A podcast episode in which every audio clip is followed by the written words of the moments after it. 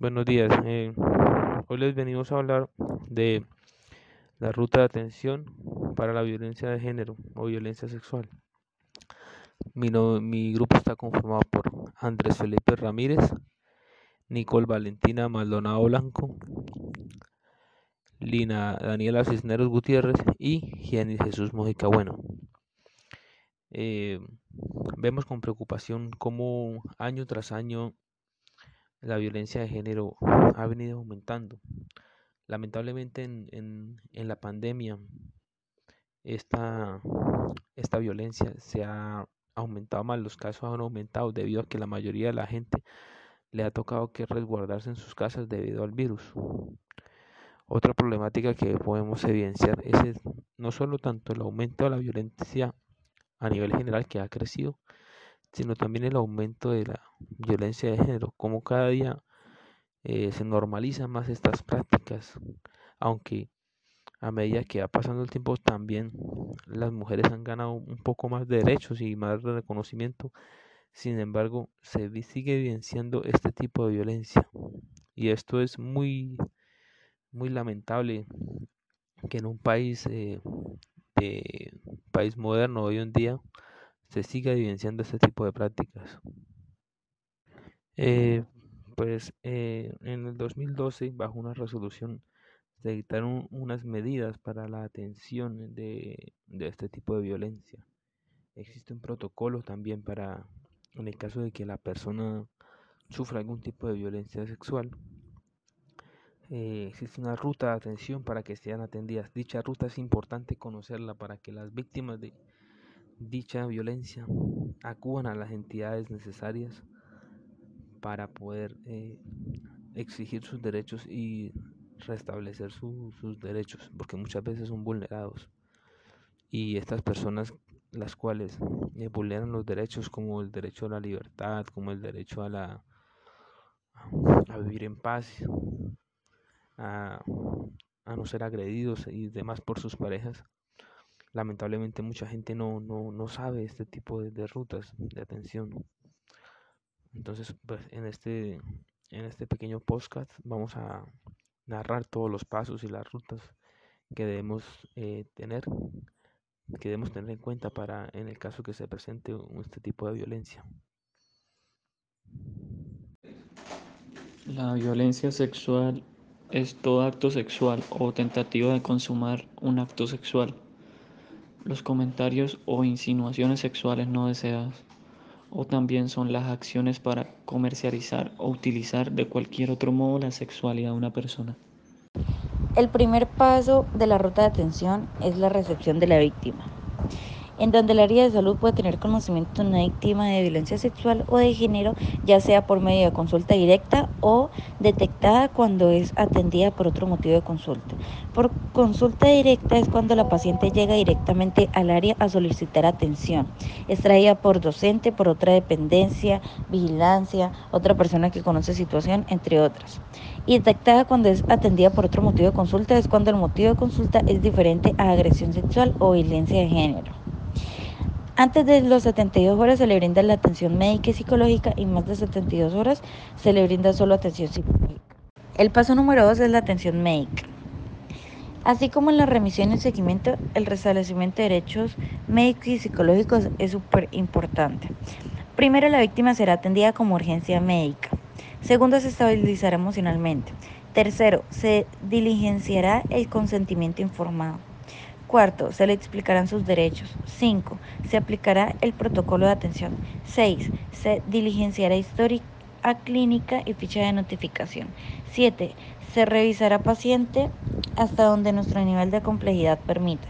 No realizará examen clínico genital.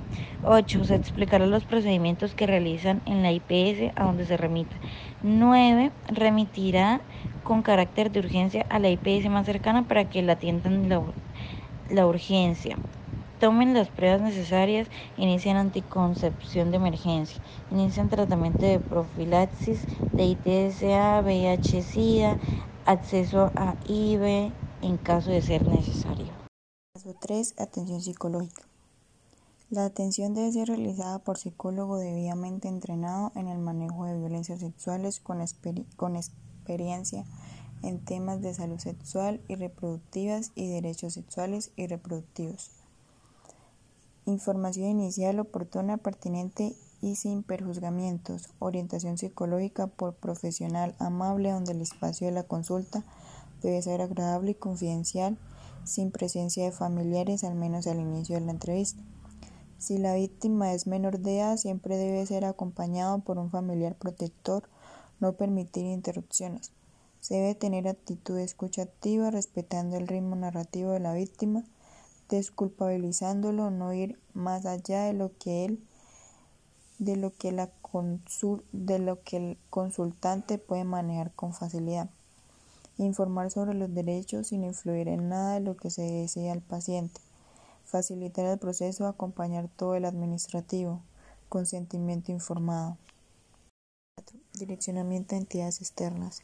Una vez terminada la primera consulta por psicoterapia breve realizada dentro del contexto de la atención médica de urgencias para la víctima de violencia sexual, la médica o el médico, psicólogo o la psicóloga clínica deben decidir si la víctima requiere ser remitida.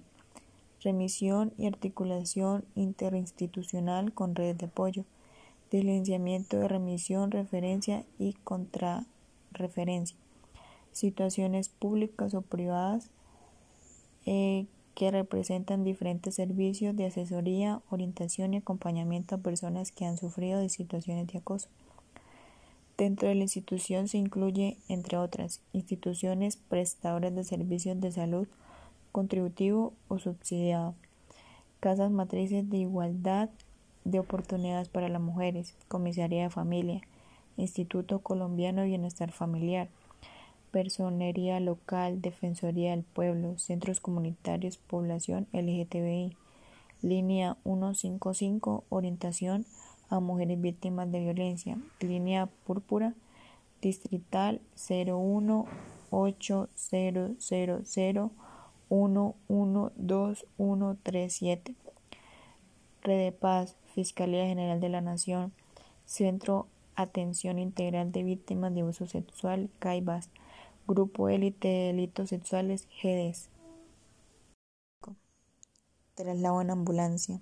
Se debe valorar el peligro inminente que puede estar corriendo la víctima, razón por la cual nunca se dejará sola o en, en compañía del victimario. Se trasladará si acepta atención. Acompañará al paciente hasta la IPS, el médico de turno, psicóloga de turno o trabajadora social si se dispone de este profesional. Y por esto damos por terminado y explicada la ruta de atención. Es importante que tengan en cuenta eh, esta ruta en el caso de que se presente este, este o cualquier tipo de violencia y si conocen algún o tienen algún conocido que sufra de esta violencia eh, lo mejor lo mejor que en estos casos debe hacer es tratar de que la víctima vaya y denuncie este tipo de actos ya que en, se ha evidenciado que en muchas ocasiones al no denunciar estos tipos de actos y de violencia terminan lamentablemente en, en muerte o en lesiones personales o lesiones traumáticas o psicológicas que con el tiempo va a ser un poco difícil recuperarse. Entonces, en estos casos lo mejor es, si tiene un conocido o si es víctima de este tipo de violencia, acudir a las rutas de atención mencionadas.